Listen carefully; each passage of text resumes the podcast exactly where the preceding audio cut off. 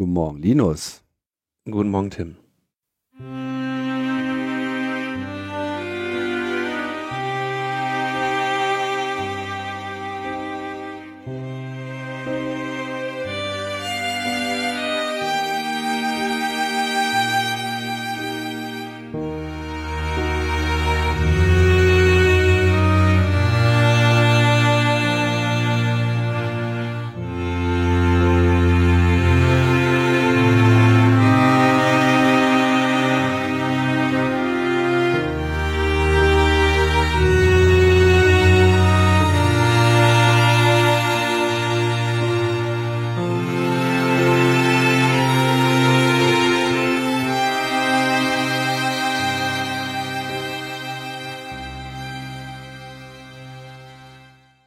Netzpolitik Nummer 437 vom 31. August 2022.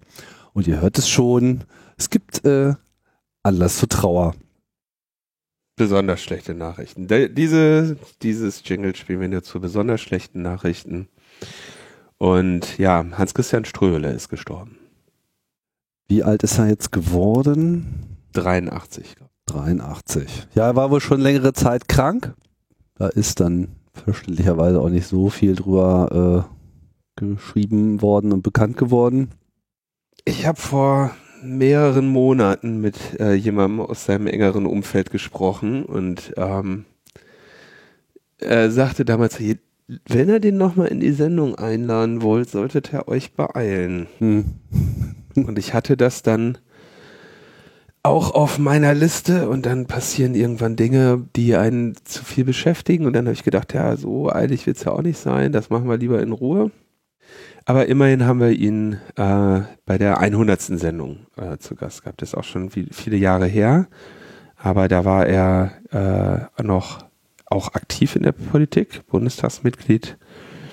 Und vielleicht ist das eine Gelegenheit, äh, diese LMP 100 nochmal ja, weil da hat man dann auch gemerkt, dass er, was er doch für ein klarer Charakter war. Ich meine, man musste nicht unbedingt immer seiner Meinung sein, aber man konnte sich immer sicher sein, er hatte eine und war auch immer bereit, äh, sie wirklich durchzufechten. Und äh, ja, hat auch die Grünen, das ganze linke Spektrum geprägt, hat die Taz äh, mitgegründet und war auch äh, im Wesentlichen schuld daran, dass die, dass die Taz auch überlebt hat, als es ihr mal nicht so gut ging und viele schon drauf und dran waren, die die Zeitung von irgendjemand kaufen zu lassen. Da hat er dieses Genossenschaftsmodell durchgekämpft. Ja, und überhaupt äh, ist er halt auch fest verwoben mit der deutschen Geschichte von Anfang an. Das ist halt so das, was man sich so unterm 68er äh, vorstellen kann.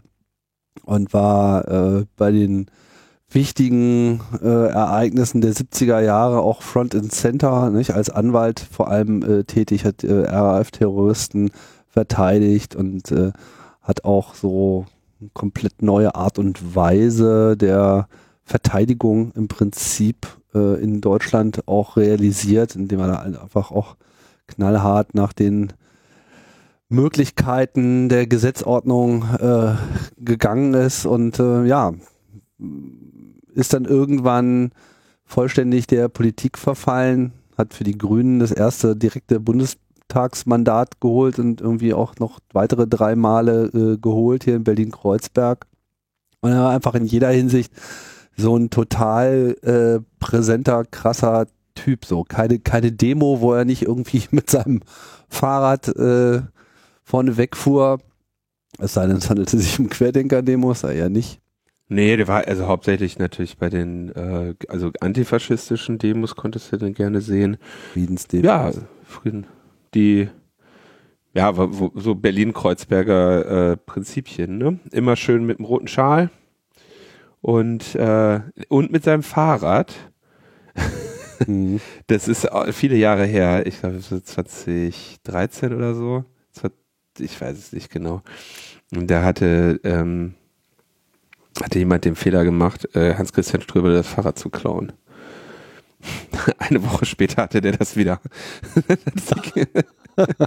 ich, glaube, er hat es aber irgendwie auf dem, auf dem Flohmarkt wiedergefunden oder so. Du kannst ja nicht Ströbel das Fahrrad klauen. Ja, nee. Für bestimmte Dinge, das geht nicht. Nee, also hier in Kreuzberg war er echt der, der heilige Kuh. Ja. Und auch respektiert von allen Seiten. Also jetzt nicht nur so eine Ikone der Linken, sondern ich denke auch in der Politik. Ähm, weiß ich habe jetzt den Tagesschau-Prozess äh, in Deutschland äh, jetzt gerade nicht so verfolgt, aber kann man etwa vorstellen, dass äh, sich hier jeder eigentlich genötigt sieht, ihm da äh, nachträglich Respekt zu zollen, weil er hat er auch verdient. Und deswegen machen wir das auch. Ja. Gleichzeitig ist äh, übrigens Gorbatschow gestorben. Ja. Das äh, ist auch äh, eine, ein, ja, ein Todesfall, der auf eine Weise sehr symbolisch zu diesem Zeitpunkt ist. Ne? Ja, allerdings.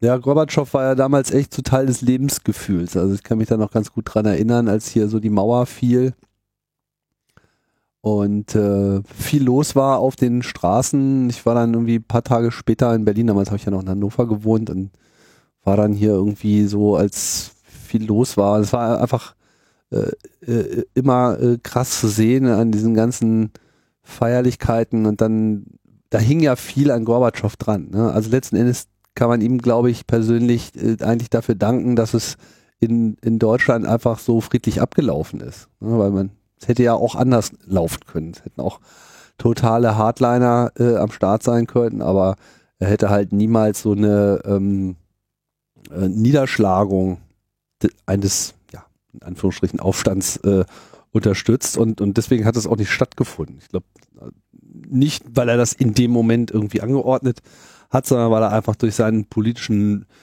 Weg so geprägt durch die Begriffe Glasnost und Perestroika einfach ähm, ja eigentlich die Marschrichtung vorgegeben hat und dann letzten Endes zum Zerfall der DDR ja auch maßgeblich beigetragen hat und natürlich auch der Sowjetunion. Der Sowjetunion, ja. Ja, das haben sie ihm natürlich dann äh, krumm genommen, allen voran natürlich genommen. Putin.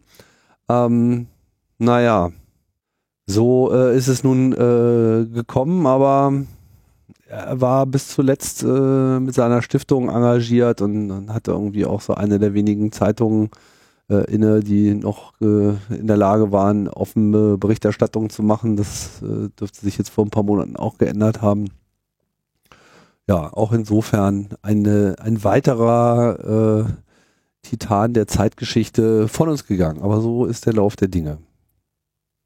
Irgendwann müssen auch wir die Segel streichen. Ja, dann will ich aber auch so gewürdigt werden wie Hans-Christian Ströbele. Der, von Julian Reichelt. Julian Reichelt hat, hat sich nochmal überlegt, wie er sich, wie er sich nochmal so richtig, wie er schaffen kann, sich zu unterbieten. Wirklich? Und er hat's geschafft. Ja. Er hat getwittert, äh, wer schmuggelt jetzt die Waffen nach Stammheim? Das ist so unten. Das ist so niedrig. Du denkst, also der ist so weit unten, der Mann, ne? Und das fände ich so schön, wenn der sich so eine, so eine, so eine absolut geschmacklose Selbsterniedrigung, ja, zu meinem Tod von jemandem, so eine erbärmliche Person wie Julian Reichelt, das würde mir nochmal wirklich Genugtuung schaffen, ja, das, das würde mir sogar auf ein, auf einen Grabstein drucken lassen. Also was, was, was Julian Reichelt nach meinem Tod über mich sagt, schreibt drauf. Was, was für ein, was ein, was für ein erbärmlicher Typ. Offensichtlich ist er jetzt unter die YouTuber gegangen. Ich meine, bei den Querdenkern ist er ja schon länger. Also von dem kriegen wir auch noch mal irgendwie Wahrscheinlich kommt von dem als nächstes irgendwie ein veganes Kochbuch oder so. Also der Typ ist, äh, boah, ist der geschmacklos. Ja, der, also da weißt du auch so, weißt du, wenn du dann nämlich so, wenn du, also, sorry, wenn ich da nochmal ganz kurz drauf eingehe, ne, aber bei so einer historischen Person wie Hans-Christian Ströbele, ja, der die Bundesrepublik ab den 60er Jahren geprägt hat. Ja, die hat sich also ne, irgendwie nach ein paar Jahren gefangen, dann wurde da irgendwie nochmal ein halbwegs ordentlicher Staat draus. Und die Bundesrepublik, in der wir heute leben, die wurde halt komplett von Hans-Christian Ströbele begleitet und an, in entscheidenden Stellen auch geprägt. Ja, und dann hast du, jetzt muss man natürlich bei Hans-Christian Ströbele sagen, auch der hatte jetzt nicht nur Weggefährten, die sich ihr Leben lang treu geblieben sind. Ne? Insbesondere wenn die Otto Schily und Horst Mahler anschaust, hat der früher auch schlechten Umgang gehabt der, der Hans-Christian Ströbele, ja. Aber, ähm, oder, oder sagen wir, äh, Umgang, der sich später als schlecht herausgestellt hat. Ja. Aber wenn du an, wenn du dir anschaust, was, wie, über welche Phasen der, die, die Bundesrepublik Deutschland begleitet hat und immer auf der richtigen Seite stand, ja. Und dann denkst du dir so, das Haus so Springer, die immer auf der falschen Seite standen. Und ähm, das ist äh, ja, fand ich, fand ich sehr äh, spannend oder, oder sehr, sehr, sehr bezeichnend zu sehen, was das, das, das, das, die, dem, diese Aufrichtigkeit und Ehrlichkeit und Prinzipientreue, ne? Das konnten die überhaupt nicht haben, die, die Springer-Leute, bis zum Ende nicht, ey. So, Finde ich super. Das haben sie ihm einfach nie verziehen, dass sie es äh, geschafft haben, die Straße, an der auch das Springerhaus ist, irgendwie in Rudi-Dutschke-Straße umzubenennen. Ich weiß allerdings gar nicht genau, ob der, ähm, ob der Hans-Christian Ströbele das damals so hervorgetragen hatte.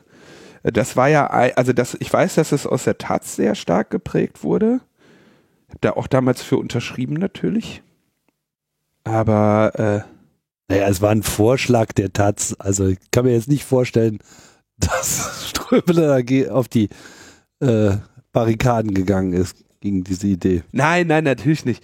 Ähm, aber ich glaube, die, äh, wenn ich das richtig sehe, hat der Springer Verlag seinen, seine Geschäftsadresse immer noch an der Axel Springer Straße. Aber die Rudi Dutschke Straße hat Vorfahrt. Ähm, das ist äh, entscheidend an, an, an dieser Stelle. Ja, die haben dem nie irgendwas verziehen. Und äh, das ist auch, ja, ich glaube, das hat den auch nach relativ kurzer Zeit irgendwie auch echt nicht mehr interessiert, oder? Also ja, finde ich, also wenn, wenn die Leute noch nach deinem Tod über dich geifern, dann weißt du, du hast wirklich, wirklich ein prinzipientreues Leben geführt. Und äh, ja, insofern empfinde ich das echt als, als äh, große Auszeichnung, die ihm da nochmal zuteil wurde. Kommen wir zum Feedback, oder? Mhm, genau. Kommen wir zum Feedback. Ähm, also unsere Telefonbuchsuche, der erste äh, sachdienliche Hinweis eines ähm, einer Hörerin eines eines Hörers war, äh, dass die Polizei Hamburg auch irgendwie ein altes Telefonbuch von 89 oder 90 gesucht hat und hat er auch dem Erdgeist geschrieben. Der Erdgeist hat sich dann auch mit der Polizei Hamburg in Verbindung gesetzt, hat aber gesagt, sie, sie konnten sich leider gegenseitig nicht helfen, aber bleiben im Kontakt auf der Suche nach diesem Telefonbuch. Also wenn die, wenn die Cops in Hamburg an das Ding kommen, dann kann der Erdgeist äh, sich freuen, umgekehrt auch. ähm, außerdem äh, sagt, schrieb Erdgeist mir noch, er musste etwas schmunzeln, weil ich ja gesagt habe, es gibt eine ERB-Ermittlung.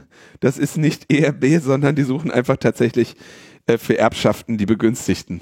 Also äh, also tatsächlich Erbermittlung, nicht ERB. Weil ich ja noch gerätselt habe, was denn wohl ERB ist. ERB. RB.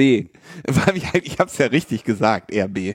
So, und ähm, dann haben wir äh, Kommentare zu der, zu der letzten Sendung. Relativ viele. Jetzt lädt hier die Seite nicht. Was ist das denn hier, Tim? Weiß ich nicht. Ähm, und zwar haben wir über IT und IT-Sicherheit gesprochen. habe ich gesagt, ne, aus meiner berufsblinden Perspektive kommt, warum äh, ey, warte mal, hier stimmt aber nicht, mal gucken. Warum kann überhaupt Leuten IT äh, gelehrt werden ohne IT-Sicherheit? Ja, da muss man sich ja auch nicht wundern. Und der äh, kommentierte Dopamin. Linus, als Hagener IT-Security-Student an der Ruhr-Uni Bochum so fühle ich mich von deiner Ausführung gleich doppelt getroffen. Spaß beiseite. Ich denke, es wäre auch sehr sinnvoll, wenn in allen Studiengängen Ausbildungen mit Programmier- bzw. Softwareentwicklungsanteil auch direkt die korrekte Absicherung entsprechender Implementierung gelehrt würde. Allerdings glaube ich nicht, dass wir bei der heutigen Komplexität des Security-Felds ohne separaten IT-Security-Studiengang auskommen würden ohne dass ein Informatikstudium einfach doppelt so lang wird. Es gibt ja weit ab der Security des Softwareentwicklungsbereichs noch diverse andere Themen, um die sich jemand kümmern muss. Ähm, schöne Grüße, Dopamin. Ja, richtig, also wichtiger Punkt, weil ich ja, glaube ich, gesagt habe, IT-Sicherheit als Studiengang sollte es einfach nicht mehr geben. Das ist natürlich Unsinn, das soll ja als, also das ist, oder ist nicht richtig, das muss ja als Forschungszweig und auch als Vertiefungszweig erhalten bleiben. Ähm, insofern hat er da recht, äh, dass das, also IT-Sicherheit muss, muss als Sonder, als eigener Bereich bleiben, aber natürlich auch die jeweilige Absicherung eben in den Informatikbereichen direkt mit gelehrt werden. Das ist so ein bisschen wie Mathematik. Ja, also man kann Mathematik studieren und voll in Mathe aufgehen, aber Mathematik ist halt auch in anderen Wissenschaften äh, durchaus ein wichtiges ähm, Mittel. Ich kann doch rechnen. Ich, ich kann rechnen. Ich kann alles rechnen. Ich finde, die Mathematik sollte abgeschafft werden.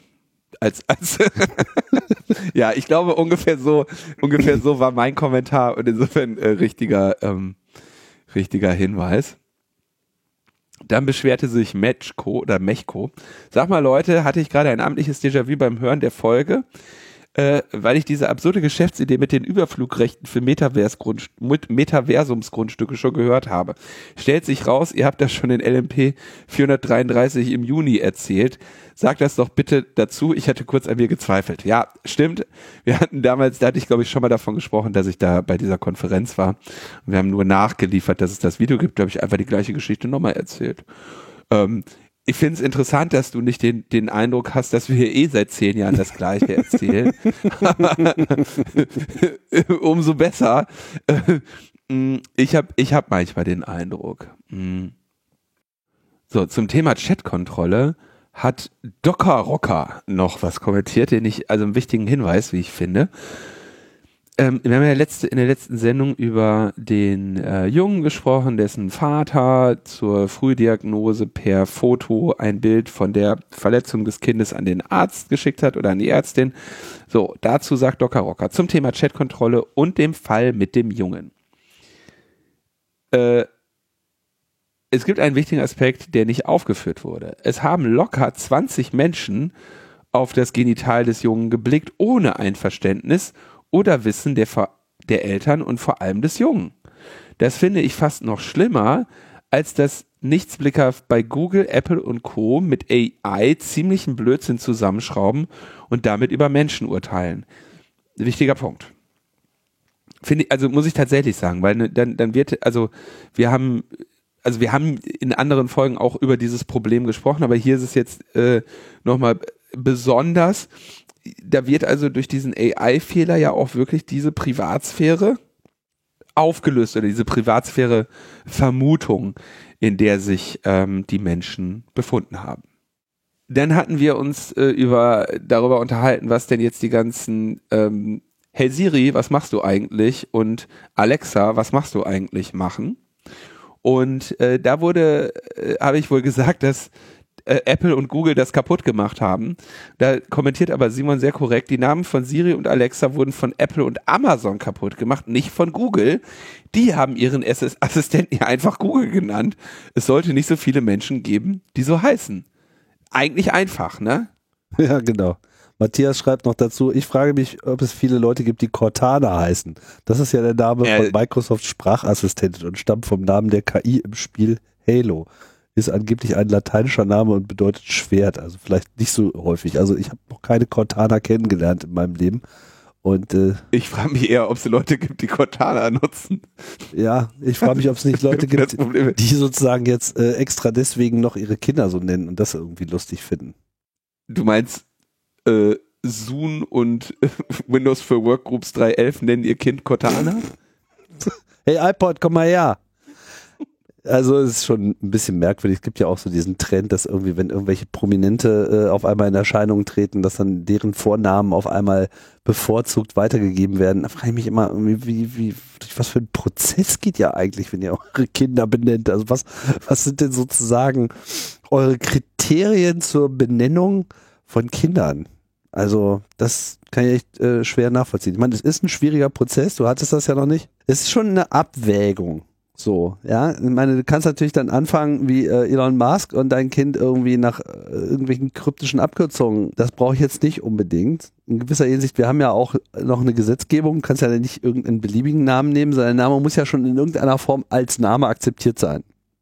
Ne? Das weiß ich genau, wie das formuliert ist, aber so ist das. Kannst jetzt nicht irgendwie dein, dein Kind Kugelschreiber nennen oder sowas. So, und in gewisser Hinsicht ist das ja auch verständlich weil so ein Name muss ja auch Akzeptanz finden. Dann muss er natürlich auch als Name funktionieren. Also er muss irgendwie sich gut äh, rufen und im Idealfall auch gut schreien lassen. Und äh, ähm, in, insofern, ne? Und dann möchtest du natürlich dann schon aber auch verhindern, also zumindest ich würde das gerne äh, verhindern wollen oder wollte das verhindern, also dass man schon so einen Namen nimmt, der eher nicht so häufig ist, dass nicht irgendwie jede dritte Person in deiner Klasse später genauso heißt, ja, viele Grüße an alle Leas und Lenas da draußen. Und ähm, trotzdem aber irgendwie auch noch eben diesen, diesen Akzeptanzfaktor äh, hat. So, naja, da muss jeder selber ab, abwägen. Aber ich glaube, die Namen von irgendwelchen Digitalassistenten, die sind jetzt erstmal außen vor und ich glaube, äh, wir werden in den nächsten Jahren nicht sehr viele neue Alexas äh, erleben. Und wenn, dann frage ich mich wirklich, wie weit Deutschland eigentlich in der Digitalisierung gekommen ist. Aber das frage ich mich ja eh. So, dann haben wir äh, uns nochmal mit Neub und den Cookie-Bannern in der letzten Sendung äh, auseinandergesetzt. Und da habe ich ja ein bisschen durch Unkenntnis äh, geglänzt, da bin ich durch Unkenntnis aufgefallen mit diesen Unternehmen wie User-Centrics und Cookiebot, die diese Einwilligungsbanner machen. Na, also kleine Erinnerung, geht auf die Webseite, kommt der Cookie-Banner. Cookie-Banner hat dann Dark Pattern, damit du auf jeden Fall doch die Cookies annimmst. Und hier jetzt ein bisschen Hintergrund von Azimut, sage ich jetzt mal, um nicht vielleicht die einfache, äh, ich denke mal Azim, Azimut. So, äh, bisschen Hintergrund zu Neub und Cookie-Bandern. Unternehmen und Produkte wie User-Centrics und Cookiebot existieren, weil den Macherinnen von modernen Webseiten heutzutage oft selbst nicht klar ist, was für Cookies ihre Webseite setzt. Für die meisten ist die Seite ja eher Mittel zum Zweck. Portfolio für Designer, virtuelle Ladenfläche, Ladenfläche für die Laserschwertfachhändlerin und so weiter. Diese Leute wollen und können sich oft nicht tief genug mit der Materie auseinandersetzen, um die Cookies auf ihrer Seite zu managen. Das liegt vor allem daran, dass ihnen von allerhand Plugins und Einbettungen, die schöne Features von ihrer Seite erlauben, Werbung, auf ihrer Seite erlauben, Werbung, YouTube-Videos etc., Cookies unwissentlich untergejubelt werden. Da ist dann so ein Cookie-Verwaltungsdienst ganz praktisch, denn durch ihn muss man die Seite nicht verstehen. Das Ding findet die Cookies, die deine Seite setzen will und stoppt diesen Vorgang, bis der Zulassen-Button gedrückt wurde. Allerdings besteht laut den Leuten hinter Cookiebot ein Wettrüsten zwischen den Cookie-Herstellern, also den Cookie, also die Cookie-Hersteller, Cookie-Setzern, ja, und den Cookie-Verwaltungsdiensten, bei dem die Cookie-Produzenten gezielt versuchen, vom Cookie-Verwaltungsdienst nicht erkannt zu werden und so unblockbar zu sein. Okay. Kleine Anekdote am Rande. Ein zentrales Marketingargument von Cookiebot ist die außergewöhnlich, ihr, ihr außergewöhnlich starkes Cookie-Findeprotokoll. Sie behaupten, 60% mehr Cookies zu finden als ihre Konkurrenz. Ob das stimmt, weiß ich nicht, aber es liegt zumindest nahe, dass andere Cookie-Verwaltungssysteme gar nicht in der Lage sind, alle Cookies abzulehnen. Selbst wenn man den richtigen Button findet und klickt. Auf Logbuch Netzpolitik findet äh, Cookiebot zwei Cookies. Ja. Und? Die wir nicht zum Tracking benutzen. Ich kann euch beruhigen. Die sind ja von uns. Also darf man auch keine eigenen Cookies setzen? Jetzt geht's. Naja, es geht ja ums, naja, du kannst, nein, es geht darum, dass, dass du irgendwas trackst damit. Ja, wir, wir, ja. wir, wir, wir tracken damit nur, ob, ob wir diesen äh, unseren tollen ähm, Battle Banner äh, ob ihr schon gespendet habt. Wir gucken nur, ob ihr schon. Nein, also.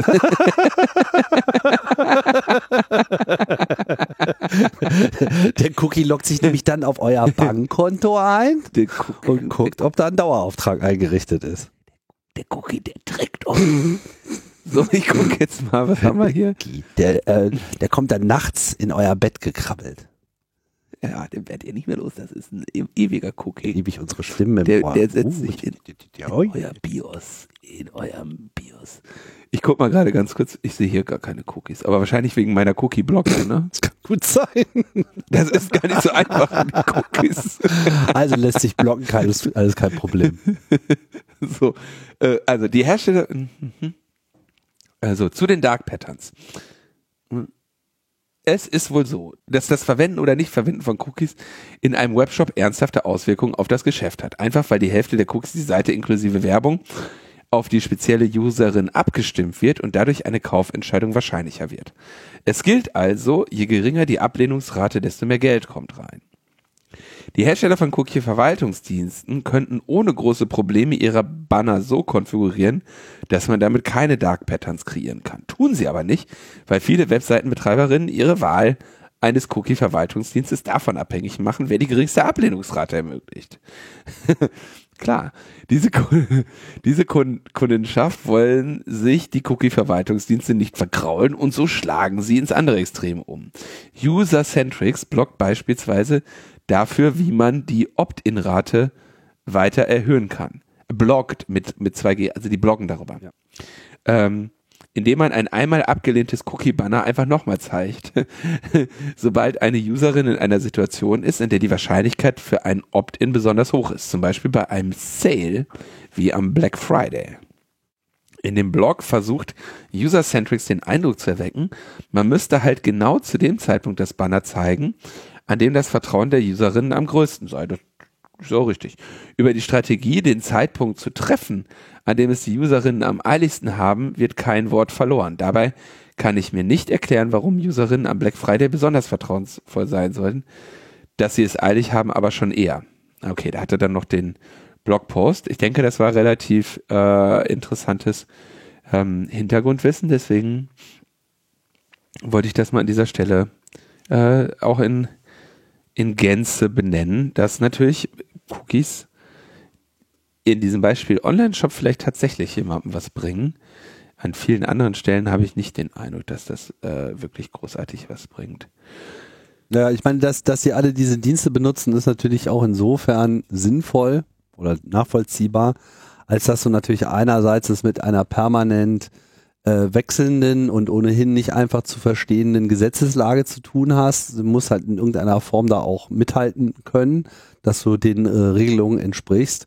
Und ja. äh, was natürlich auch noch mit einschlägt, was sich auch erst nur sehr langsam bewegt, aber wo schon einiges an Bewegung reingekommen ist, das sind natürlich dann auch so Sachen wie Accessibility auf der einen Seite, aber eben auch Lokalisierung. Also dass du eben dann auch äh, ne, englische Webseite, deutscher User, kommt an, also kommt IP-Adresse aus Deutschland, willst du dann in Deutsch anzeigen, aber spricht vielleicht doch Englisch, also in irgendeiner Form auch solche Sachen zu berücksichtigen. Das habe ich jetzt bei, bei diesen Cookie-Bannern noch nicht so viel gesehen, aber hier und da schon. Ähm, und das sind natürlich alles so Punkte, wo ich gut nachvollziehen kann, warum man jetzt solche Dienste äh, nutzt. Ich habe da ja auch nur irgendein so Plugin irgendwie mal reingeschmissen für sowas. Aber ich finde schon lustig, dass, dass irgendwie so die Website hat so viele Cookies, dass keine Sau mehr versteht, wie viele das sind. Da du aber Consent brauchst, machen wir dir ein Plugin, was den Consent abwartet, aber wir optimieren das darauf, dass du den dann doch wieder kriegst. Ne? Das ist halt schon schön. Ja, ja. Und es ist natürlich auch ein bisschen blöd, wenn du jetzt irgendwie einen Browser hast, der dann irgendwie auch mal so Cookies schneller wegschmeißt, so, dann wirst du auch schneller, schneller gefragt. Und ohnehin habe ich auch so den Eindruck, man wird einfach permanent immer wieder gefragt. Gibt es ein paar Webseiten, die kommen überhaupt nicht klar. So welche Flugbuchungswebseiten, ja, so wirklich bei jedem Reload und so. Bist du sicher, dass sie nicht vielleicht doch die Cookies? Ah, das nervt einfach alles total. Boah. Ich habe ähm, hier äh, letzte, vorletzte Woche Flüge gebucht, ne? Und da haben die, boah, waren das Hunde, ne? Da, da habe ich, äh, die Flüge waren schon teuer. Und dann habe ich die irgendwie, ähm, habe ich da von, von den teuersten die, die am wenigsten teuren gesucht und gedacht, okay, buche ich jetzt. Und dann hat er so im aller, allerletzten Moment gesagt, okay, jetzt buchen, war auch für mehrere Personen, ne? Jetzt buchen. Und dann hat er so, ey, übrigens, der Preis hat sich geändert. Der Preis hat sich geändert, der kostet jetzt 1500. Drück mal hier auf OK. Und dann, boah, das, mhm. Geil. Da habe ich mich dann für eine andere Airline entschieden. Ähm, so, ähm, Postident hatten wir noch, ähm, hatten wir noch was zu. Postident oder Videoident? Ich, äh, ich, ich glaube in dem, äh, also Video, Videopostident. Eigentlich Personalausweis generell, das ist ein längerer Thread, äh, auf den, auf den du da eine Diskussion äh, entfaltet hast. Ich habe das mal, ich habe das mal verlinkt. Das war der äh, Kommentar von L Il Ilmbus ist das wahrscheinlich, ne? Ist das ein großes L und ein kleines L und ein großes I? Nee, kann ja nicht sein. Ilmbus, ein großes I und ein kleines L ist das. Ähm, tja, gute Frage. Das ist der Link. Ilmbus. Ilmbus, ne? Oder Zweimbus. Zwei Imbus. Zwei Imbus. Ein Imbus. Nein, das ist ein Imbus, ist doch klar, steht doch da. Sorry, das ist eigentlich gemeint. Ich gucke jetzt, was das, was, ich guck nochmal in der E-Mail-Adresse, was das ist. Musst du einfach kapitalisieren an den Text, dann kann man das sehen. Oder einen anderen Font nehmen. Das ist jemand aus dem Chaos Computer Club Aachen. Eine Person aus dem Chaos Computer Club Aachen. Auf jeden Fall äh, gibt es äh, den berechtigten Hinweis, und das bezieht sich jetzt nicht auf primär auf Postident, sondern generell auf diese ganzen Ident, äh, Video-Ident-Sachen, weil wir ja auch gesagt haben, ja, hier Personalausweis, alles total äh, spitze, gibt's doch alles schon, warum benutzt ihr denn das nicht? Was wollt ihr denn eigentlich hier mit eurem komischen Video-Ident? Und ähm, was wir dabei natürlich vergessen haben zu erwähnen, ist die Tatsache, dass ein Personalausweis halt für deutsche Staatsbürger ist. Und es leben ja auch. Ich dachte für Personal. ja, für das Personal der Bundesrepublik Deutschland sozusagen. GmbH. GmbH. der Angestelltenausweis. Mitarbeiterausweis. Denk mal drüber ja. nach. da einer ganz heißen Sache, äh, ganz heißen Sache auf der Spur. Ähm, ja, und äh, damals, als ich noch kein äh, bundesdeutscher Staatsbürger war, hatte ich dieses Problem mehrfach, dass ähm, du einfach äh, immer wieder in diese Erwartungshaltung reingerannt bist, so mit, ja, zeig doch einfach deinen Personalausweis, alles super. Und es ist interessant, wie, wie, wie sehr ich das schon verdrängt habe, dass ich das nicht selber aufgebracht habe letztes Mal. Wo man sich dann so mit Reisepass und ähm, Einwohnermeldenachweisen ausgedruckt auf Papier äh, in irgendeiner Form autorisieren muss, wenn es gerade mal auch wichtig ist, deine Adresse nachzuweisen und nicht nur, dass du irgendwie lebst oder wann du Geburt, geboren bist oder so. Ne? Ja, und das ist natürlich dann auch für solche Online-Identifikationsprozesse bei Behörden äh, durchaus ein Problem. Wenn man halt jetzt sagt, ja, wieso, kann man doch auch alles äh, super elektronisch machen. Die Dinge sollten ja jetzt auch nicht nur für deutsche Staatsbürger äh, einfacher werden, sondern im Prinzip ja für alle Leute, die hier zumindest wohnen. Und ja, gut, daraus könnte man schnell mal ableiten, dass man doch vielleicht mal drüber nachdenkt, entweder den Personalausweis nicht nur für deutsche Bürger auszugeben, weil es ja kein Nachweis der Staatsbürgerschaft, sondern es ist ein, ein Personalausweis, also ein Identifikationsdokument, kann sich ja auch identifizieren mhm. lassen, ähm, wenn man nicht äh, Deutscher ist. Zumindest ist das ja möglich. Ich meine, wenn man hier einen Aufenthaltstitel bekommen kann, dann muss man ja auch in irgendeiner Form identifiziert werden können. Ne? Oder man schafft halt eine technisch identisch funktionierende Karte, die nicht der Personalausweis ist, sondern was auch immer, ähm, die denselben Zweck erfüllt. Übrigens, Limbus. Das ist ein kleines L und ein großes I. Okay, so rum. Naja. Ja, sieht in unserem Font halt ein bisschen komisch aus. Ich habe jetzt hier meinen ernstzunehmenden Font genommen, da kann man ganz klar erkennen. Dass es so ist. Limbus. Naja, aber jetzt. Kann man sich übrigens als Künstlernamen auch in Personalausweis eintragen lassen. Welche Schreibweise Dackel. jetzt? Zwei-Bus oder Ilbus? Weiß nicht, kommt drauf an, was schon vergeben ist. Mal erstmal gucken, welche Domain noch frei ist. Also ich hatte in Amerika auch einen amerikanischen Ausweis, aber keine Staatsbürgerschaft. Ah ja, guck an. Sowas mein. Und einen amerikanischen Führerschein hatte ich auch. Und ich meine, das ist ja, also man könnte das ja auch dann gleich auf die europäische Ebene heben und sagen, man könnte ja mal eine europäische einheitliche Identifikationskarte äh, schaffen, die überall funktioniert, sodass ich mir auch auf einem Online-Dienst in Spanien zum Beispiel melden kann. Als ich ein halbes Jahr in Spanien gelebt habe, war auch das Problem, dass man da ähm, klassischerweise sich mit seiner äh, Steuer-ID überall irgendwie meldet. Ja, also wenn du da irgendwie wohnen willst und Dinge tun willst, dann ist es oft erforderlich, diese NIE äh, zu anzugeben. Und das ist so total Usus da. Ähm, die musst du dann auch erstmal kriegen, die musst du dann beantragen, ja, ich werde da eine längere Zeit sein und ich brauche irgendwie so eine Nummer und so, ne, dann, dann, dann, dann kriegst du sowas. Und auch das wäre ja eigentlich viel einfacher, wenn man ähm, entweder den Personalausweis europaweit benutzen kann oder eben so einen europäischen Identifikationsnachweis bekommen könnte, so dass man eben innerhalb der EU zumindest alles, was so behördliche Sachen betrifft, ne, also gerade so wie anmelden für ich wohne jetzt mal und äh, keine Ahnung, äh, habe Anspruch auf was auch immer, dass man dann ähm, oder eben so bei solchen Online-Buchungen, wo dann eben ne, in irgendeiner Form ein Identifikationsnachweis, ein zuverlässiger äh, gefordert wird, dass man dann eben so eine Karte nehmen kann. Da müsste es eigentlich hinlaufen. Und von daher sind diese ganzen nationalen Lösungen in diesem Bereich irgendwie ohnehin äh, schwierig. Ja, geil. Jetzt schickst du die ganzen Idioten mit ihrer ID-Wallet und ihrer Blockchain auf EU-Ebene. Danke, Tim. Nee, super. Geschäftsbetrieb für Logbuch Netzpolitik für die nächsten sechs Jahre gesichert. Ähm, nee, prima.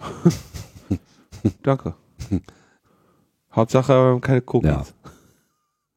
Entschuldigen Sie, Herr Staatsanwalt, ich bin falsch verstanden worden. Also Tim will eine einheitliche, du willst einen Bürger, Bürgerausweis. Ja. So, also wie man den nennt, ist mir jetzt ehrlich gesagt egal, aber die Möglichkeit, sich äh, über irgendeine EU-Behörde äh, nachweisen zu lassen, ich bin X und meine Staatsangehörigkeit ist äh, Y und mein Wohnort ist Z und dann funktioniert das einfach mal überall in der EU, fände ich schon mal einen Schritt nach vorne. Ich habe gedacht, Europass könnte man das nennen. Äh, die Domain gibt es auch schon. Ah, guck an. Waren wir wieder zu langsam. okay, kommen wir mal zu den, zu den neuen Themen. Ja. Wie neu sind Oder? die denn? Ja. Na, aus dem Internet. So. Und der, ähm, also, äh, äh Matsch war der IT, war der IT- oder Sicherheitschef bei Twitter.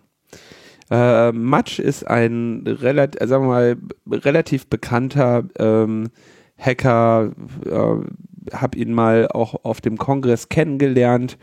Ähm, der, ähm, weiß gar nicht, wann seine, also hin, Hintergründe so äh, Cult of the Dead Cow und solche Geschichten, also ganz, ganz alter äh, Hacker-Hochadel in den USA. Mhm. Der war dann auch so in dem, in, wie die meisten US-Amerikaner, die im Informationssicherheitsbereich waren, natürlich dann auch hier für in, in der Defense gearbeitet hat die ja in den letzten Jahren in den USA eher so Offense war in den letzten zwei, drei Jahrzehnten. Ähm, und dann ist er offenbar äh, bei Twitter, ich glaube ungefähr vor etwas über einem Jahr, äh, dann da als äh, IT als Security-Chef eingestellt worden.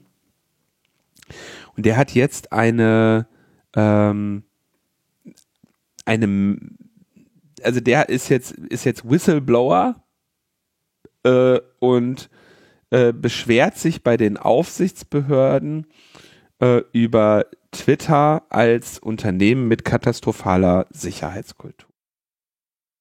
Das erste, was wir, also das erste, was mir da auffällt, ist so, ich meine, wenn du der Sicherheitschef bist, dann bist du doch dafür verantwortlich. Also, ne, also dafür wurde es ja wahrscheinlich eingestellt, das zu ändern.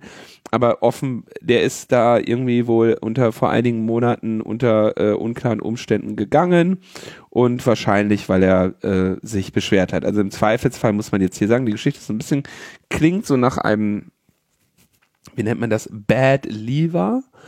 Ähm, aber ich würde mal sagen, dass Match einfach bessere Credentials hat als Twitter. Insofern ähm, muss man dann, also sag ich mal, würde man schon eher ihm hier glauben. Ne? Und ähm, Was war er das beschwert für ein sich gerade Bad Lever? Bad Lever, jemand, der das Unternehmen oder die Organisation in, äh, sagen wir mal, in, in schlechtem, in schlechter Stimmung verlässt. Ah, Lever im Sinne von er hat es verlassen, lief. Okay. Mhm. Ja, ja okay. genau, der ist mhm. gefeuert worden. Ja, ja. Also, also ähm, das sind in, in der IT-Security immer auch so Szenarien, also Bad Lever. Bad Lever ist eher so ein Prozess, den hast du als Unternehmen ähm, sieht man auch zum Beispiel in so US-Firmen gerne mal, die haben alle so einen Bad Lever-Prozess, ne? Der funktioniert nämlich so, dass du beim Büro ins, beim Chef ins Büro ge, äh, gerufen wirst und dann steht schon dein Pappkarton auf dem Schreibtisch und dann kannst du alles reintun und dann zeigen dir zwei freundliche Herren den Weg nach draußen, ne? Und nehmen den Schlüssel ab. Das ist dann so der Bad Lever-Prozess, mhm. ja? Der Good Lever kriegt noch, ähm, kriegt noch ein Bier und, äh, und, und Kuchen am Freitagnachmittag oder sowas, ne? Der Bad lieber nicht. Und dann gibt's ja noch den Disgruntled Employee. Das ist dann jemand, der, äh, der, der, der mit seiner Kündigung oder die mit seiner, ihrer Kündigung so schlecht klarkommt, dass sie nach das Unternehmen noch irgendwie kaputt machen. ähm, gab's auch, gab's einen großen Fall hier in Deutschland vor einigen Jahren bei so einem Rechenzentrumsanbieter. Der, der Fall war auch äh, in den in den Medien ähm, da ist, haben sie einen Admin gekantet und nicht zugesehen, dass sie dem mal an den entscheidenden Stellen die Root-Passwörter wegnehmen. Und der hat dann äh, gesagt, ach, boah, ich lösche die Scheiße einfach. Und das äh, hat äh, längere, zu größeren Ausfällen geführt. Äh, lange, lange Rede, kurzer Sinn. Matsch beschwert sich also jetzt über die mangelnde Sicherheitskultur bei Twitter und wirft dem äh, sozialen Netzwerk vor, wirtschaftlichen Erfolg und Wachstum vor Sicherheit und Datennutz, äh, Datenschutz der Nutzer zu stellen. Damit hat er sich an die äh, SEC, also die Börsenaufsicht, und an die Handelsbehörde, die FT, FTC, gemeldet und ans Justizministerium und äh, hat dann also von internen Grabenkämpfen gesprochen, chaotische Managementstrukturen und eine Sicherheitskultur, die weder den Auflagen der Behörden noch dem Schutzbedürfnis der 230 Millionen aktiven Nutzerinnen und Nutzer gerecht wird. Ähm, immer die FTC hat Twitter aber 2010 wegen Datenschutzverstößen ähm, Auflagen gegeben oder beziehungsweise eine verschärfte Aufsicht und da könnte eben Twitter auch äh, dann verstoßen haben. Es gibt immer mal wieder weitreichende äh, Hacks bei Twitter, ja, Promi-Accounts, ähm, und Match sagt zum Beispiel, auch, also normale User-Accounts mal ganz außen vor, aber wir haben ja auch irgendwie Elon Musk und Joe Biden wurden auch schon mal übernommen und haben für Bitcoin geworben und solche Sachen. Gleichzeitig sagt er ähm, an den äh, an den Verwaltungsrat äh, hätte äh, werden diese Sachen nicht berichtet. Er hätte das mal intern zur Sprache gebracht und wäre da dann eben entlassen worden und äh, kommt zu dem Fazit, äh, Twitter handelt im Bereich der Informationssicherheit grob fahrlässig. Die Hälfte aller Vollzeitmitarbeiter hatte Zugang zu Produktivsystemen und Daten.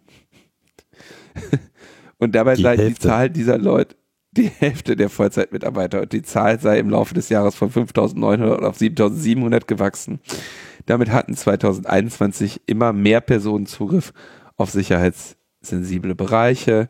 Die Server haben veraltete Kernel. Das da frage ich mich so, ja, gut, das äh, kommt schon mal vor. Aber die Entwickler arbeiten am Live-System mit echten Kundendaten, haben keine Test- und keine Staging-Umgebung. Äh, das ist natürlich durchaus ein, ein, großes Risiko, dass eben auch ehemalige Mitarbeiter sie abgreifen. Äh, er rechnet, äh, er sagt, äh, bei Twitter werden wöchentlich 30 Leute entlassen.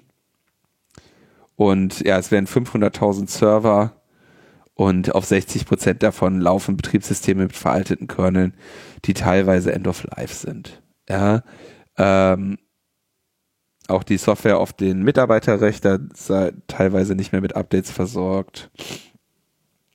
Ja, also relativ schlechte Nachricht oder, oder relativ schlechte äh, Nachrichten aus, aus gutem, gut beleumundetem Mund.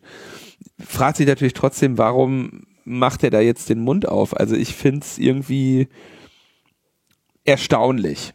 Also das, also in meiner Wahrnehmung ist es vielleicht jetzt eine Rache dafür, dass er diese Missstände beheben wollte und dafür gefeuert wurde.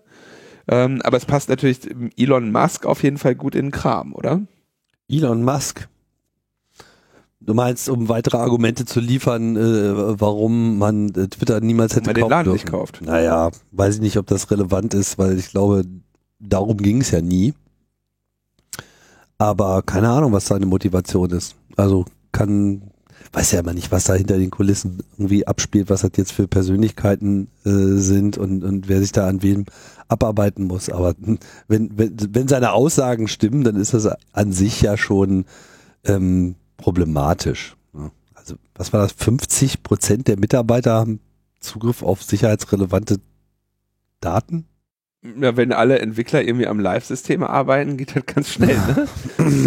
naja gut, ich meine, ich definiere sicherheitsrelevante Daten, so, das, das kann auch alles, alles Mögliche sein, ne? Naja, gut, kann man jetzt erstmal nur so hinnehmen aus meiner Perspektive. Es ist halt so ein bisschen überraschend, dass, also sowas machst du halt nicht, ne? Also es ist ja, ich bin ja eben auch in der Informationssicherheitsbranche tätig und eigentlich kannst du, kannst du sowas halt einmal machen, ne? Weil danach äh, wird jetzt, also dein Ruf leidet ja darunter. Ja, wenn du jetzt sagst hier, das sind aber katastrophale Zustände bei diesem Unternehmen im Bereich der IT-Sicherheit, dann denkt sich halt jeder Nächste, ja, äh, sollen wir uns den Matsch als Sicherheitschef holen? Der kommt nachher raus und sagt, das ist alles Kacke. Und das ist ähm, irgendwie, ich weiß, ich, ich vermute, dass es da irgendeinen anderen Hintergrund gibt. Vielleicht haben die irgendeine Klage gegen den, äh, dass sie ihm das jetzt in die Schuhe schieben wollen oder so. Ich, ich kann mir nicht vorstellen, dass der ohne irgendwelchen wirklichen Druck eine solche öffentliche ähm, Äußerung tätigt, ausführlich gegenüber halt der FTC und so weiter, dass er, also irgendwie hm, macht keinen Sinn. Also irgendeinen Anlass wird er dafür gehabt haben und der Anlass ist unklar und äh, ich denke, er wird dann noch rauskommen. Wahrscheinlich, also wahrscheinlich wird es ein guter Anlass sein, dass sie ihn irgendwie versucht haben, unter Druck zu setzen oder weiß der Geier. Ähm, oder, oder halt einfach geil, geiles Angebot von Elon Musk. Glaube ich aber nicht. Guck mal, wo er als nächstes arbeitet. So, wir haben jetzt eine Digitalstrategie, Tim. Habe ich auch gehört. Die haben wir schon länger. Ich muss echt sagen, das tut mir auch wirklich leid. Ne? Die liegt seit, also in mehreren Versionen seit Monaten auf meinem Desktop. Und ähm, immer wenn ich das so angeguckt habe, habe ich so irgendwie wirklich nach kürzester Zeit lief mir so Blut aus den Augen und weil ich das einfach ich kann da ich tut mir auch leid, ne? Aber ich kann das gar nicht mehr lesen. Trotz der ganzen SMS, die du gekriegt hast. Ey Linus, lies doch jetzt mal endlich dein Olaf. Sag mal was dazu. Nee, sowas kriege ich auf anderem Wege. Ja? Ähm, per Post, per Fax. Ja. das ist Twitter. nee, ähm, aber also, was haben wir? Wir haben drei Themenfelder. Wir kriegen jetzt eine vernetzte Gesellschaft, mhm. eine innovative Wirtschaft mhm. und digitalen Staat. In der, in der vernetzten Gesellschaft kriegen wir digitale Infrastruktur, Bildung in allen Lebensphasen, Gesundheit und Pflege, Mobilität bauen, digitale Zivilgesellschaft, Kultur und Medien, Teilhabe und Barrierefreiheit, das wird alles digital, ja. Die digitale Zivilgesellschaft wird gestärkt durch Initiativen und Projekte für digitale Souveränität. Na, da sind wir natürlich jetzt hier, äh, äh, da sind wir natürlich hier im Sovereign Te äh, Tech Fund in, in diesem Bereich. Ja, ist ja auch alles nicht schlecht. Ja, das ist auch, also, das ist ja schön wir kriegen digitale Infrastruktur. Bis 2010 haben wir überall 50 Mbit. Also. Bis wann? War das, bis wann kriegen wir 50 Mbit? Ich guck mal kurz. Das war der Merkels Versprechen. Ich glaube mehrere. Ja, das ist, das ist, das ist, das ist so der, das ist so der Karotte. 2018 bis 2018. Ah, die Karotte am, am, am Stick ist das. Bis 20, ja. 2018 kriegen wir alle 50 Mbit. Ähm, ich, ich konnte das Ding nicht lesen und ich kann es auch jetzt nicht lesen, aber jetzt ist es wenigstens etwas, ähm, äh, etwas ansprechender aufbereitet. Und ich möchte jetzt, also das, das Problem mit so einer Strategie ist ja, schafft, schafft man das jetzt, die mit Leben zu füllen? Wir kriegen zum Beispiel digitale Polizei stellen Sie fest, jeder Streifenwagen hat ein Blaulicht. Korrekt. Ist korrekt. Doch nicht jeder Polizeicomputer hat die gleich gute Software. Ich würde sagen, die Rechenpower von einem Blaulicht hat jeder Polizeicomputer. Locker. Bund und Länder verpassen den Polizeien ein Update und heben ihre digitalen Möglichkeiten auf einen gemeinsamen Stand. Die wollen dann irgendwie die IT harmonisieren und ein Datenhaus bauen. Und dann kriegen sie eine vereinheitlichte Sachbearbeitung bis 2025. Das sind drei Jahren. Äh, also ich. Das haben wir alles schon mal gehört. Ich meine, es ist immer wieder dasselbe. Ich meine, Anke Domscheit-Berg hat sich auf Twitter auch schon äh, ausführlich in so einem Thread äh, geäußert, was sie so meint. Und sie ist, äh, sagen wir mal, underwhelmed. So. Weil einfach dem ganzen Papier so mh, Gemeinwohlorientierung fehlt, keinerlei Vision für äh, ein Open Government, ja, schon gar nicht digitales, ähm, geäußert wird, kein Transparenzgesetz ist und auch keine klaren Budgets ausgelobt werden in dem Rahmen, so was jetzt eigentlich sowas ist jetzt, wenn so ein Sovereign Tech Fund loslegen möchte. Ja, gibt's da Kohle für, ist äh, alles noch unklar. Und vor allem, das halt irgendwie ist. Nee, aber der Sovereign Tech Fund, übrigens muss ich tatsächlich sagen, also dass die Kohle kriegen, das scheint mir schon ziemlich klar zu sein. Ähm, ich habe die jetzt mehrmals an verschiedenen Stellen nochmal mit ähm, zum Beispiel Adriana und äh, Fiona auch gesprochen, die sind da jetzt äh, zugange. Also das, das äh, ist, glaube ich, das wird schon ganz gut aufgegleist. Und die, zum Glück nehmen die ihre Arbeit ja auch ernst. Also da kann, da kann schon was kommen. Ja. Gut, mag sein, dass da was kommt, nur ist wohl irgendwie unklar, in welchem, welchem Maße und wie langfristig. Ich gebe jetzt auch nur ihre Kritik äh, wieder, weil ich habe das jetzt genauso wenig gelesen wie du. ähm, aber es simuliert halt, dass im Prinzip halt einfach genau dieselben Dinge jetzt sozusagen als Ziel ausgegeben werden, die wir, die wir bisher schon haben und die wir bisher schon nicht bekommen haben. Ne? So schnelles Internet, Funklöcher weg, so Digitalisierung des äh, Gesundheitsbereichs, äh, digitale Verwaltung. Ja, klar, das steht da jetzt drin, aber ich meine, wer glaubt denn das noch, dass da jetzt irgendwas wirklich ähm, vorangeht? Ne? Und im Sicherheitsbereich, gut, es gibt so Sachen wie, dass die ähm, Haftung für Sicherheitslücken durchaus äh, kommt, aber halt ähm, viele andere Sachen eben auch nicht. Ja, die andere Sache ist, ich meine, sollen sie es nicht reinschreiben? Dann würde nee, halt sagen. Nee, wie, nur darüber hinaus sozusagen, ja. Also das ist, äh, man, man verspricht und bekämpft immer noch das, was sozusagen schon seit Jahren äh, versprochen und, und, und bekämpft wird. Und die anderen ziehen ja einfach auch um uns herum einfach weiter. Also ich meine, es ist ja einfach mittlerweile macht man sich ja schon lächerlich international. Da zeigen ja alle mit, mit dem Finger auf uns. Also wo ist die, wo ist die okay. Glasfaserstrategie? Ja, wo, wo, wo ist das Ziel so, ja, jetzt machen wir aber hier mal wirklich mal so richtig mal ernst so. Der Staat verbuddelt jetzt mal das Glas. Vernetzte Gesellschaft, digitale Infrastruktur. So, hier gucken wir bis 2025. Oh mein Gott oh mein Gott, bis 2025, also in drei Jahren, ja, wird die Genehmigung für neue Glasfaser- und Mobilfunkstandorte schneller und digital laufen. Die läuft nicht digital? Ja, äh, ist auch schön, dass wir das in drei Jahren schneller machen. Könnten wir vielleicht jetzt schneller machen? Die Hälfte der Haushalte und Unternehmen wird mit Glasfaseranschlüssen versorgt sein. Um schneller zu sein, werden Firmen die Glasfaser häufiger nicht ganz so tief im Boden verlegen oder sogar oberirdisch führen. Dafür gibt es 2025 entsprechende Normierung und Standardisierung. Ja gut, dann, dann vergrabt er die Glasfaser halt nicht so tief im Boden, dann holen die halt irgendwelche Marder oder, oder Hunde oder wer auch immer, wer, wer gräbt noch Löcher? Hunde graben Löcher.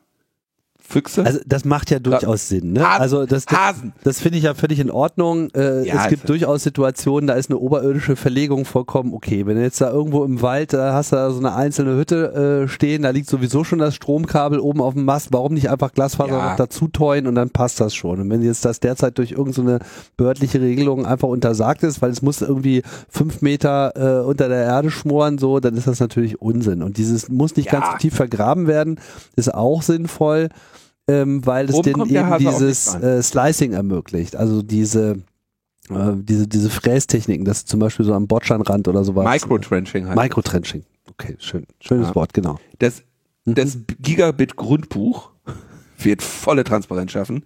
Wie schnell ist das Internet und wo muss ausgebaut werden? Gigabit Grundbuch. Kann ich gar beantworten. Das Internet ist überall nicht schnell genug und es muss überall ausgebaut werden. Also mir fehlt da der große Wurf. Ja, weil wir eigentlich immer noch mit demselben Modell voranschreiten. So, ne? Aber dass äh, der Staat einfach mal sicherstellen muss, dass das überall Glasfaser liegt und dass die dann entsprechend äh, allen ähm, vermietet werden kann, dass jeder das sozusagen vom Staat mieten kann. Das ist halt nach wie vor gar keine äh, zentrale Idee. Also ich bin gerade, ich, ich, äh, es gehört ja zu den, zu den Gepflogenheiten von Logbuch Netzpolitik, dass ich nie sage, wo ich gerade bin. Ja. Auch wenn ich gerade nicht in Berlin bin. Ne? Aber ich war irgendwann in einem anderen Land. Mhm. Und in diesem Land, in einem unbekannten Land. Eine, in einem unbekannten Vor Land. Nein, das nicht allzu langer Zeit. vor gar nicht allzu langer Zeit mit einer Biene. so, und dieses, äh, dieses Land, äh, da habe ich gesagt, ich hätte gerne eine SIM-Karte. Und gesagt, ja, SIM-Karte. Habe ich gesagt, und zwar hätte ich gerne eine ohne Volumenbeschränkung. Dann haben die gesagt, ähm, wir haben nur SIM-Karten ohne Volumenbeschränkung. Ich habe gesagt, okay, dann nehme ich so eine. Ne? SIM-Karte bekommen. Und dann stand da, ähm, ähm, Moment, was stand da drauf? Ein, 1000 M. Und dann habe ich gesagt, was ist das denn hier? Wofür steht denn 1000 M? Und dann haben die gesagt, 1000 Mega Bit. Und dann habe ich gesagt, wie? Ich dachte, die hätte keine, äh, die hätte keine äh, Volumenbeschränkung. Dann hat er gesagt, nee, hat die auch nicht, das ist die Geschwindigkeit.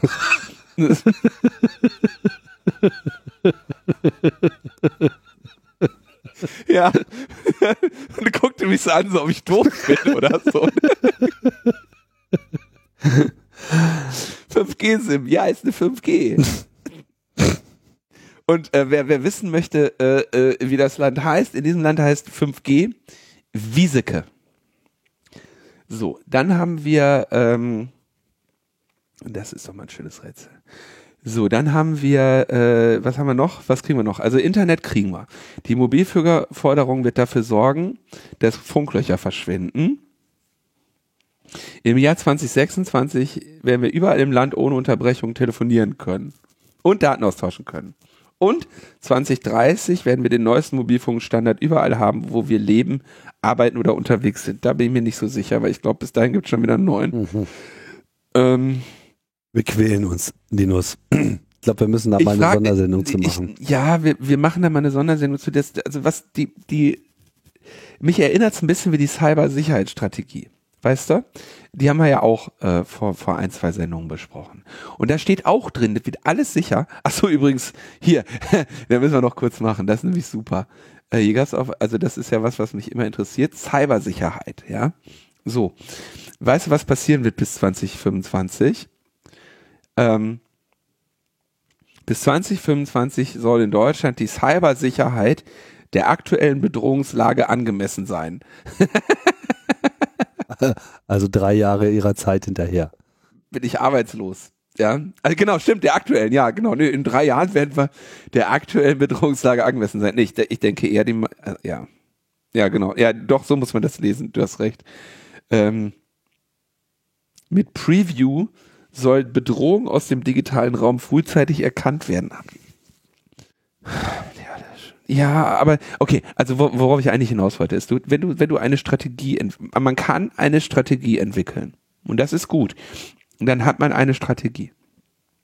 Und anhand dieser Strategie muss man ja dann auch eine Taktik äh, irgendwie finden. Und diese Taktik, wenn deine Strategie vollständig los, losgelöst ist von der Realität, dann äh, landest du halt irgendwann bei Helmut Schmidt, der dir empfiehlt, empfiehlt, mit deinen Visionen zum Arzt zu gehen. Und irgendwie frage ich mich, ob, also vielleicht ist ja auch all das möglich. Man muss ja nicht weit fliegen oder gucken, um zu sehen, wo Dinge möglich sind.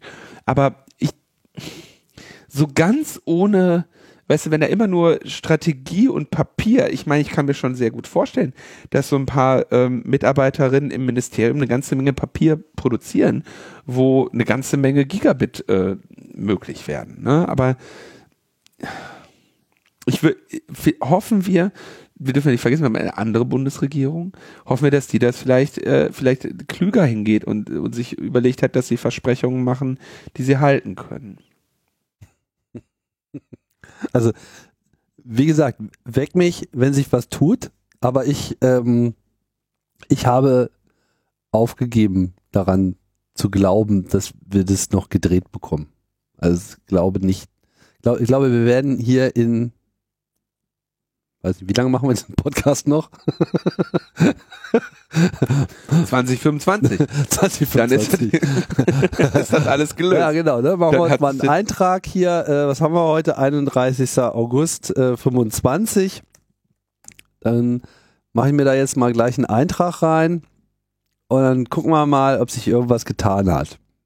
31. August ist ein Sonntag. Hast du da Zeit? da bin ich im Internet, da habe ich sicheres Internet. Meinst du?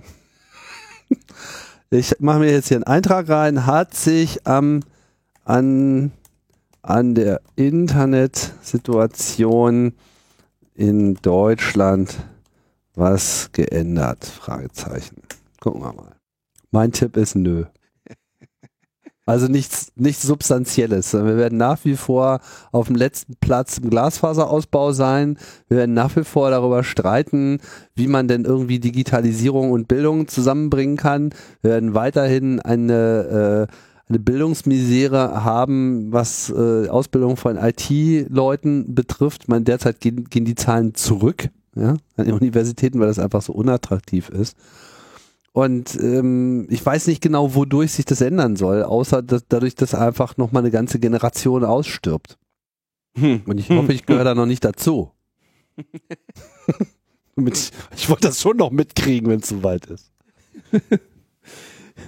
So, wir äh, gucken, bis, bis, also was wir bis 2025 kriegen, wenn wir uns jetzt nicht hier hinsetzen, ist Chatkontrolle, ne? Immerhin. Das ist auch Cyber. Meinst du? Und, und modern. Ja. Maßnahmen, also äh, äh die FDP. FDP ist ja, ähm, muss man ja sagen, immerhin hat sie ihren liberalen Freiheitsgedanken des Marktes so weit ausgelebt, dass sie den auch den Menschen teilweise zugesteht. Insofern die, die liberalen Prinzipien äh, der alten, äh, noch äh, von uns auch hochgelobten FDP unter Sabine äh, Leuthäuser, Schnarrenberger und Gerhard Baum äh, kann natürlich äh, gedacht werden, wenn sich die FDP sehr stark äh, gegen die Chatkontrolle ähm, aus, aus äh, spricht. Und zwar hat die FDP mehrere äh, rote Linien, spezifisch das ähm, äh, BMJ, also das Bundesministerium der Justiz und das Bundesministerium für Digitales und Verkehr ähm, haben einen klare, haben jetzt rote Linien äh, definiert, ähm, um überhaupt dem Kommissionsentwurf zur Chatkontrolle ähm, zustimmen zu können. Sie sagen, es muss klare Vorgaben für den Verlass von Aufdeckungsanordnungen geben, also mit hinreichender Eingrenzung des erheblichen Risikos. Und ähm, klingt jetzt kompliziert, aber das, dass du überhaupt quasi unter die Chatkontrolle fällst, dafür muss es eine klare Eingrenzung geben, was denn das erhebliche Risiko ist und Vorgaben für die Entscheidung, die da getroffen werden soll. Also weniger Willkür bei der Entscheidung, wer jetzt unter Chatkontrolle fällt. Es darf keine Regeln geben, die zu einer Chatkontrolle führen. Ähm, wegen, ähm, also insbesondere E-Mail-Dienste, Messenger und so weiter. Und äh, da sagen sie insbesondere, weil im Koalitionsvertrag steht ja Maßnahmen zum Scannen privater Kommunikation und eine Identifizierungspflicht äh, lehnen wir ab. Dann sagen sie persönliche Speicher, die nicht geteilt werden, zum Beispiel Cloud-Speicher, die als Backup der eigenen Fotos auf dem Handy dienen, dürfen von den Regelungen zur Aufdeckungsanordnung ausdrücklich nicht erfasst werden. Ähm, Streichung auf äh, unbekanntes Material und Grooming. Mit anderen Worten, keine, kein Scannen von Texten, keine KI, die neues Material erkennen soll. Expliziter Ausschluss des Einsatzes von Client-Side-Scanning und Aufhebung der Ende-zu-Ende-Verschlüsselung. Ähm, dann Audiokommunikation darf es auszuschließen. Den Anbietern muss es möglich sein, die äh, Pflichten, also Risikobewertung, Risikominderung, Löschung, Sperrung zu erfüllen, ohne die in Artikel 10 Absatz 1 äh, beschriebenen Aufdeckungstechnologien. Und das ist im Text auch so festzulegen. Also du, du äh, musst im Prinzip Risikobewertung, Risikominderung und so weiter irgendwie schon erfüllen können, ohne überhaupt Aufdeckungstechnologien zum Einsatz zu bringen.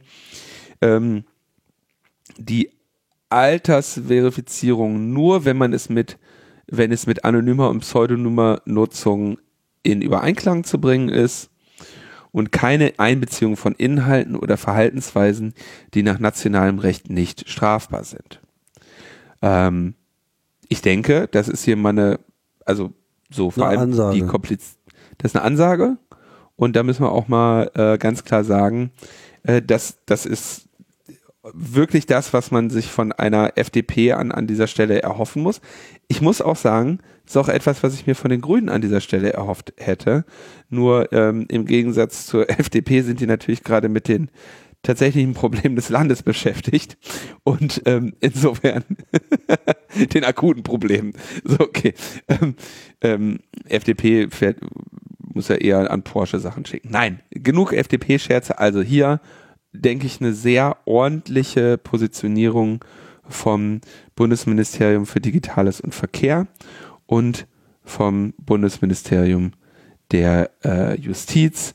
Und ähm, kann man nur hoffen, dass das jetzt einen ordentlichen Druck auf ähm, Nancy Faeser auch, äh, auch ausübt, jetzt endlich ihren, ihren Laden da mal in den Griff zu. Ja, und letzten Endes Druck auf die Kommission vor allem aus. Ja, ja, natürlich. Ähm, jetzt gucken wir mal ganz kurz. Ich habe ja schon jetzt immer nur die Ministerien genannt. Äh, der Bundesminister für Digitales und Verkehr ist Volker Wissing und äh, BMJ ist der deutsch-chinesische Rechtsstaatdialog. Nein, das Bundes oh Ach so, nee, das ist der das ist der Titel der Seite. Ich dachte, das wäre der erste.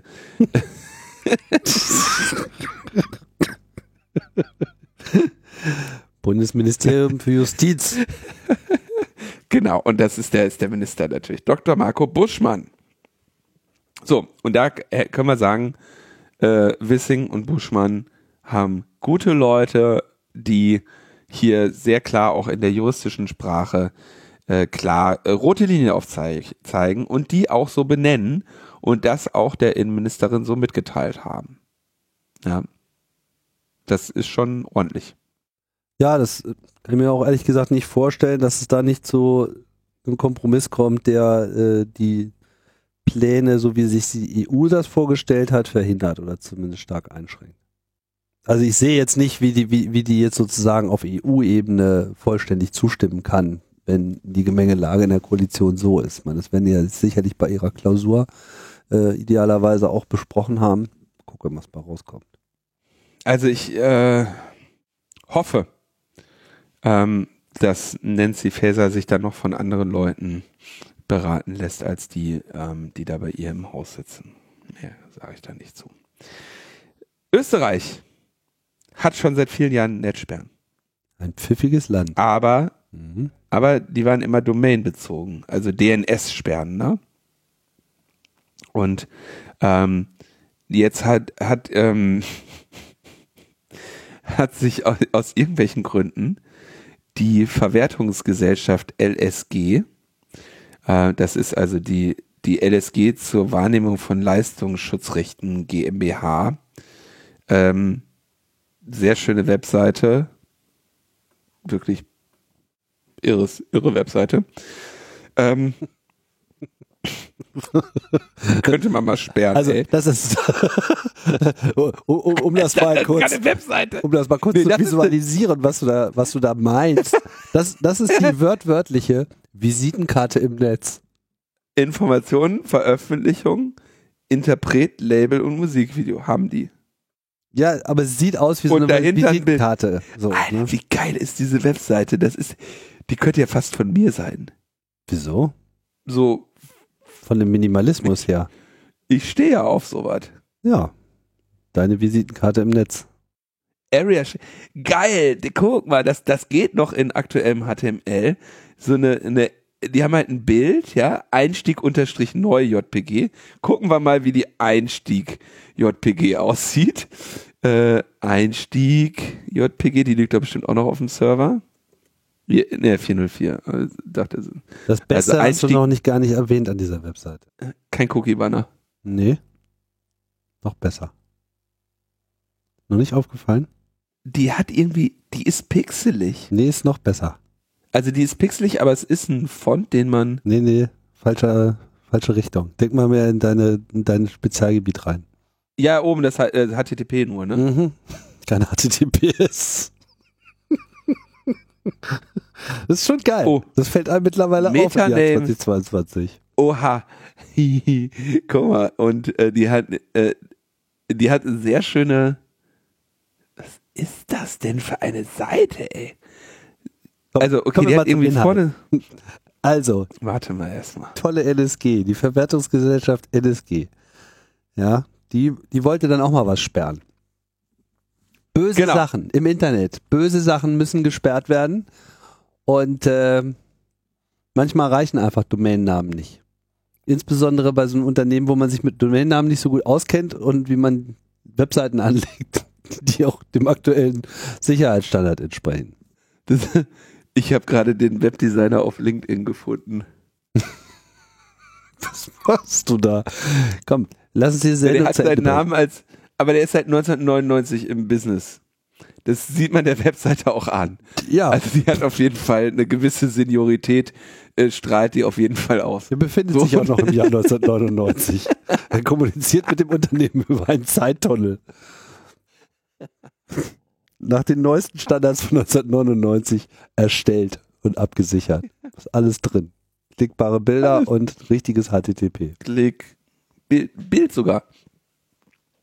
Okay, die haben gesagt, wir müssen Sachen, wir müssen Seiten löschen und das mit diesen dumm, wenn man DNS-Sperren macht, ist ja Quatsch, weil dann, dann können die Leute ja einfach andere DNS-Server nutzen. Ja, das ist ja diese gesamte Diskussion mit Quad 9 und so weiter, wo die GFF sich mit auseinandersetzt. Also haben die gesagt, hier, jetzt löschen wir einfach die, äh, jetzt sperren wir die IP-Adresse. Und dann haben sie ähm, das geschafft, äh, nicht eine, eine Domain, sondern eben die IP-Adresse. So. Und da waren halt IP-Adressen von Cloudflare bei. Und Cloudflare ist halt ein Content, äh, Content Delivery Network, der die bei ungefähr 19 Prozent der 10 Millionen am meisten besuchten Webseiten davor geschaltet sind. Darunter Wikipedia, Fitbit, OKCupid, Behörden, Ärzte, NGOs und andere Unternehmen, laut äh, epicenter.works. All diese komplett legalen Angebote, die teilweise essentielle Dienstleistungen äh, da, darbieten, wurden für mehrere Stunden gesperrt. Äh, zahl, äh, und äh, ja, weil die vor Gericht die Sperrung von IP-Adressen der Firma Cloudflare durchgesetzt hatten. Und äh, Provider wie Magenta und LeeWest haben die umgesetzt. Ist auch geil. Das ist äh, tatsächlich schon seit längerem eine Form der, ähm, sagen wir mal, der Zensurumgehung, sich halt auf, auf, also auf diese Plattform oder auf diese CDNs gezielt zu gehen, damit du, ähm, ja, damit es einfach einen großen Kollateralschaden gibt. Ne? Ähm, insofern, man, man macht das eigentlich, weil man davon ausgeht, dass es nicht so Idioten gibt, äh, die dann eine solche Sperrung tatsächlich auf IP-Ebene machen. Aber äh, ja, gibt es. Und äh, das ist sehr, sehr, sehr spannend. Es gibt übrigens, das ist aber schön, muss man auch sagen, äh, zum Beispiel der Provider LeeWest, die haben ihre aktuelle Sperrliste auch online. Da sind auch ein paar Seiten bei, die kannte ich noch gar nicht. ähm, zum Beispiel, die haben eine vollständige Liste ihrer gesperrten Webseiten. Und das Gute ist, die sind auch direkt als Link klickbar, damit, ui, hier, guck mal, das neue Album von Nicki Minaj. Hm. Pirate Ja. Bay, Movie 4K, Metallica. im Wesentlichen Metallica sowas einfach. Filme, Filme, Filme, Filme, Filme. Metallica. Das ist übrigens auch nur HTTP, die Webseite, ne? Ja, die ist auch nur HTTP. Äh, Die würde ich aber ehrlich gesagt auch direkt mal äh, sperren lassen, weil das scheint mir bisher so das Beste. Sperren Sie doch mal Ihre Netzsperrenseite. Sehr schön.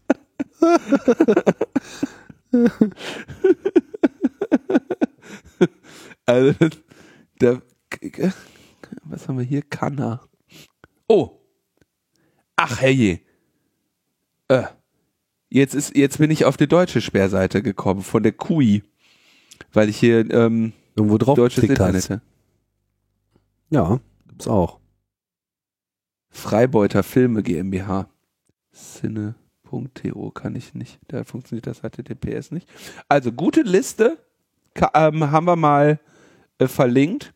Und ja, also die haben das, die haben das natürlich sehr schnell äh, rückgängig gemacht und ähm, ja, Cloudflare mh, ist ja äh, aufgrund seiner also au- aufgrund ähm, seiner primär DDoS Protection wird es genutzt, ist aber aufgrund dieser DDoS Protection bei Tor-Usern nicht besonders beliebt ähm, oder auch bei VPN-Usern hast du dann andauernd diese äh, Captures davor, bevor die Seite sehen kannst. Ähm, aber in diesem Fall ähm, helfen sie, denke ich mal, der, der Zensur entgegenzutreten. Ja, schön. Also Jetzt habe ich auch noch mal ein paar neue Domains für Sci-Hub äh, rausgefunden, die ich noch nicht kannte. Genau, ne? Gibt noch ein paar schöne Sci-Hub, ein Mhm. paar Library Genesis. Das ist wirklich, also dafür hat es sich schon gelohnt. Vor allem steht auch daneben, wer es, wer es äh, eingeklagt hat. Ne? Ja, Sci-Hub, nur Ja. Elsevier und so. Elsevier, da weißt du direkt, was es da gibt. Musst du gar nicht erst draufklicken. Also du- Filme, Film GmbH, Filmproduktionsgesellschaft. Ja, das ist super. Also das ist eine Spitzen, das ist ein Link-Tipp. Link-Tipps, das gab's doch früher auch, ne? Da hast du ein Magazin gekauft am Bahnhof und dann gab's Link-Tipps, wo man, wo man hin, wo man hinsurfen kann. haben wir hier mal einen gemacht jetzt. So, dann haben wir außerdem das Internet Archive wird auch von den Urheberrechtsleuten äh, Leuten verklagt. Und zwar äh, gehen die Verlage davon aus, dass es dort 127 mutmaßliche Urheberrechtsverletzungen gab beim Archive, beim Internet Archive und äh, dafür möchten sie gerne 19 Millionen US-Dollar haben. 127. Na oh Gott. Ja. Und zwar hat das Internet Archive so eine, die haben quasi eine, eine Controlled Digital Lending. Ähm, das wird, du musst also ein, also das Internet Archive hat irgendwie Scans und ähm, wenn du die jetzt sehen möchtest, dann musst du dich quasi anmelden und durch die Anmeldung gucken sie halt, dass immer nur einer drauf zugreifen kann. Also du leist dir das Dokument, aber es kann jeweils nur einer sehen. Und dadurch ähm, sagt das Archive eben, man leistet eben kurz aus. Und für den Zeitpunkt, wo du das von uns äh, ge geliehen hast, kann es eben niemand anderes sich auch noch anschauen. Und dann argumentieren die eben, ja, aber die können das ja trotzdem speichern und so weiter und so fort. Und die, das Internet Archive hat das ähm, ausgeschaltet ähm, zu Beginn der, ähm, der Pandemie, weil da sehr viele Bibliotheken geschlossen haben. Und dann hat die, das Internet Archive gesagt, wenn die Bibliotheken jetzt zu haben, machen wir eine nationale Notfallbibliothek und sagen, ähm, ihr könnt jetzt, ne, wir verleihen es mehrfach. Also ausgeschaltet Das- haben sie diese Funktion, dass es nur einer gleichzeitig ausleihen kann. Genau. Was meinst du? Und das, dafür, dafür wollen die jetzt äh, 119 Millionen US-Dollar haben. 19. Was sind Das für, ne, 19 Millionen, ja. Für 127 Bücher. Die im Rahmen der Corona-Nothilfe, als die Bibliotheken zu waren, den Menschen zugänglich gemacht wurden.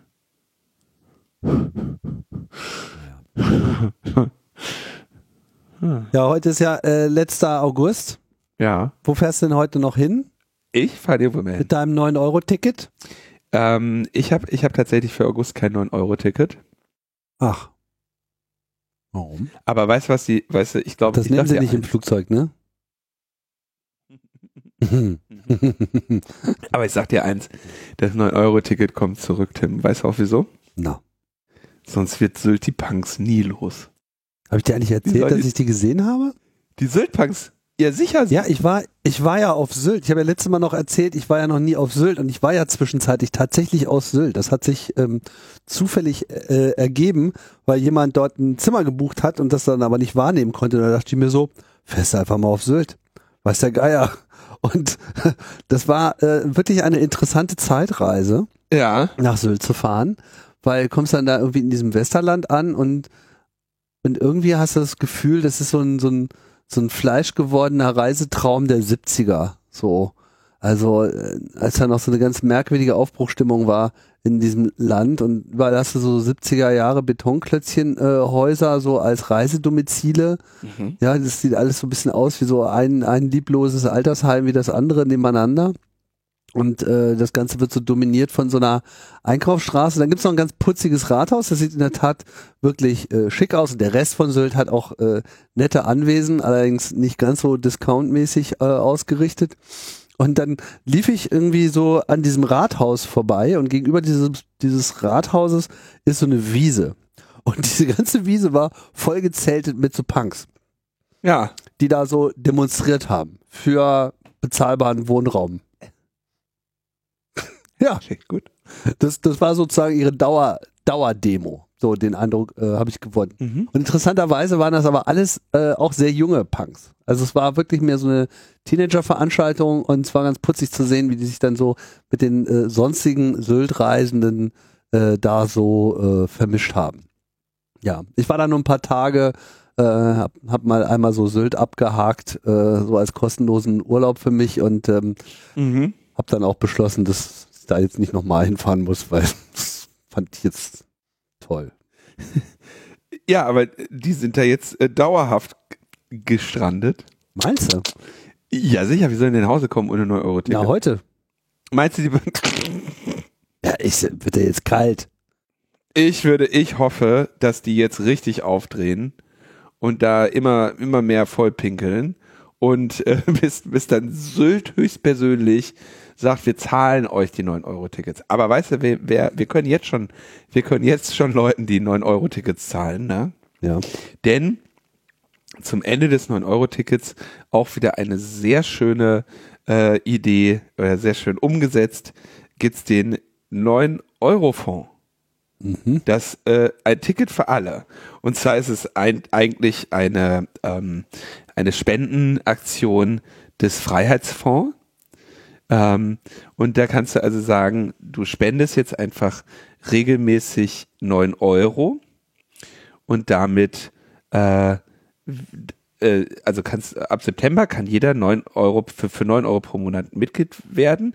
Wirst du bei einer Kontrolle ohne gültigen Fahrschein getroffen, bezahlt dir der bezahlt dir der Fonds das erhöhte Beförderungsentgelt. Du musst uns nur die Zahlungsaufforderung des jeweiligen Verkehrsunternehmens zusenden und wir überweisen das Entgelt für dich. Achtung! Das Fahren ohne gültiges Ticket ist immer eine Straftat, auch wenn das erhöhte Beförderungsentgelt im Anschluss bezahlt wird. Verkehrsbetriebe bringen die Straftat nach Zahlung äh, bislang äh, nach Zahlung nur bislang häufig nicht zur Anzeige. Darauf solltest du dich aber nie verlassen. Ein Sticker für alle, gibt's einen Sticker. Kannst du äh, aktiv werden? Ja, also da gibt's das 9-Euro-Ticket, ganz einfach. Wie oft darf ich ohne gültigen Fahrschein kontrolliert werden? Wir rufen nicht dazu auf, ohne gültigen Fahrschein zu fahren. Aber wenn du in dem Monat, in dem du deine 9 Euro an den Fonds gezahlt hast, mit dem Bus, der U-Bahn oder der Tram gefahren bist, übernehmen wir dein erhöhtes Beförderungsentgelt auch mehrfach. Das ist. Du kannst auch noch ein. Soli-Ticket kaufen. Kannst aber, also du kannst auch mit Anspruch und ohne Anspruch auf Leistung 9 Euro Fonds. Warum nicht einfach mal die Sachen selber machen, weißt du? Mal gucken, ob das so gut läuft wie sein äh, Befreiungsprojekt. Ähm. Was ist aus dem eigentlich geworden? Äh, Ich glaube, das läuft weiterhin, ne? Der, der Freiheitsfonds. Also das ist ein gemeinsames Projekt von äh, Freiheitsfonds, äh, wer hat, der gibt und sanktionsfrei. Ja. Ich glaube, jetzt mitmachen und weiterfahren. 9-Euro-Ticket. Ja, gar kein Problem. So, dann kommen wir zum Ende der Sendung. Ja, Also wir sind schon da. ich finde das ja wirklich schade mit dem Hans-Christian Ströbel, ne? Schön, dass du das, das, das jetzt die gute Nochmal Stimmung zum am Schluss Ende noch nochmal. mal so ein bisschen. wumm. Mhm. Naja. Ähm, wir können uns jetzt nur verabschieden, Linus. Ja. Und wir hoffen, wir machen es noch bis zur nächsten Woche. Dann gibt es auch wieder eine neue Ausgabe Lochbuch Netzpolitik. So wird es sein. Vielen Dank, Tim. Bis dann, Leute. Tschüss. Ciao, ciao.